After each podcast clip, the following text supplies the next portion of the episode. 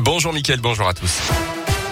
Et à la une de l'actualité ce matin, première étape validée donc pour le pass vaccinal à l'Assemblée nationale avec deux jours de retard dû notamment à l'interview polémique d'Emmanuel Macron dans les colonnes du Parisien. Les députés ont voté cette nuit en faveur du texte instaurant de fait une obligation vaccinale pour valider le pass dans les prochains jours et les prochaines semaines. Les discussions vont désormais se poursuivre au Sénat. Les députés ont aussi voté un amendement concernant le repentir. Les personnes détenant des faux passes n'auront pas de sanctions si elles se font injecter une première dose de vaccin dans les 30 jours suivant l'infraction. Dans ce contexte, la vaccination des plus jeunes se poursuit depuis le 22 décembre. Les 5-11 ans peuvent se faire vacciner avec une dose du sérum de Pfizer BioNTech plus faible que celle des plus de 12 ans.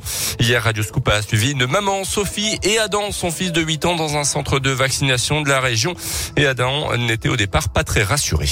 Un peu stressé, mais, mais je sais que c'est pour mon bien, pour pas aller à l'hôpital ou mourir. Je viens de remplir le consentement pour le vaccin de mon fils. Et euh, là, on attend pour les médecins. Je m'appelle Jessica et je suis étudiante infirmière en troisième année. Là, je viens de faire un test TROD. C'était une sorte de piqûre pour voir si j'ai des anticorps.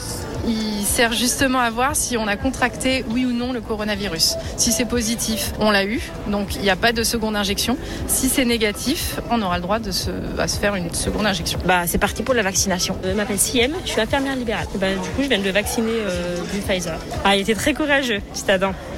Ça m'a fait très mal, j'ai pas du tout aimé. Maintenant, c'est bon. J'ai envie de dire que j'attendais que ça, plus que le vaccin pour nous, j'attendais plus le vaccin pour les enfants. C'est pour qu'ils soient protégés. Dans le Puy-de-Dôme, plusieurs centres pratiquent la vaccination pédiatrique, celui du Grand Clermont au Polydôme et ceux des centres hospitaliers d'Issoire, de Rion, de Thiers ou encore du Mont-d'Or. Dans le reste de l'actualité, dans le Puy-de-Dôme, un détenu âgé de 21 ans condamné à trois ans de prison supplémentaire, déjà incarcéré pour des faits de violence à Rion.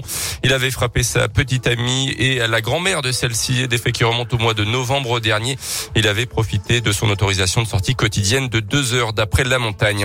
Un père de famille condamné à 175 heures de travail d'intérêt général par le tribunal de Clermont en début de semaine. En juillet 2018, il avait insulté une juge des enfants du tribunal de Moulins. La fillette du prévenu faisait l'objet d'un placement.